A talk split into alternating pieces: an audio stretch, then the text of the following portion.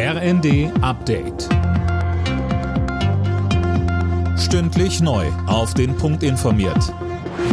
Ich bin Daniel Stuckenberg. Guten Abend. Großbritannien bekommt erneut eine neue Regierung. Die bisherige Premierministerin Liz Truss hat nach nur 45 Tagen im Amt ihren Rücktritt angekündigt. Kommende Woche will die konservative Partei die Nachfolge regeln. Truss sagte zu den Gründen, wir haben eine Vision für eine Wirtschaft mit niedrigem Steueraufkommen und hohem Wachstum entworfen, die die Freiheiten des Brexit nutzen soll.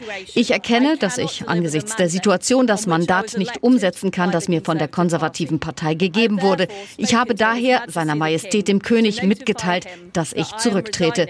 Ich werde Ministerpräsidentin bleiben, bis ein Nachfolger gewählt ist. Die Gasversorgung in Deutschland ist derzeit stabil. Wenn es im Februar keine längere Kältewelle gibt, dann kommen wir ohne weitere Einschränkungen durch den Winter, so Bundesnetzagenturchef Müller. Allerdings müssten die Verbraucher weiter Gas sparen. Vergangene Woche wurden wegen des milden Herbstes rund 30 Prozent weniger Gas verbraucht als in der gleichen Woche des Vorjahres. Nach einer mutmaßlichen Brandstiftung an einer Unterkunft für Geflüchtete bei Wismar ermittelt der Staatsschutz. Die Ermittler gehen von einem politischen Hintergrund aus. Die 14 überwiegend aus der Ukraine stammenden Bewohner blieben unverletzt.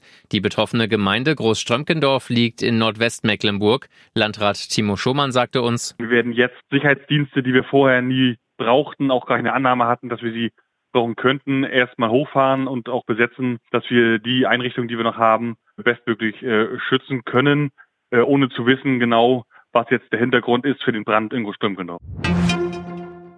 Von Juli bis September haben ungewöhnlich viele Menschen wegen Krankheit im Job gefehlt. Das zeigen Zahlen der DRK. Demnach lag der Krankenstand bei fast 5 Prozent. Im zweiten Quartal waren es weniger als 4 Prozent. Hauptgründe waren vor allem Rückenschmerzen, psychische und Atemwegserkrankungen.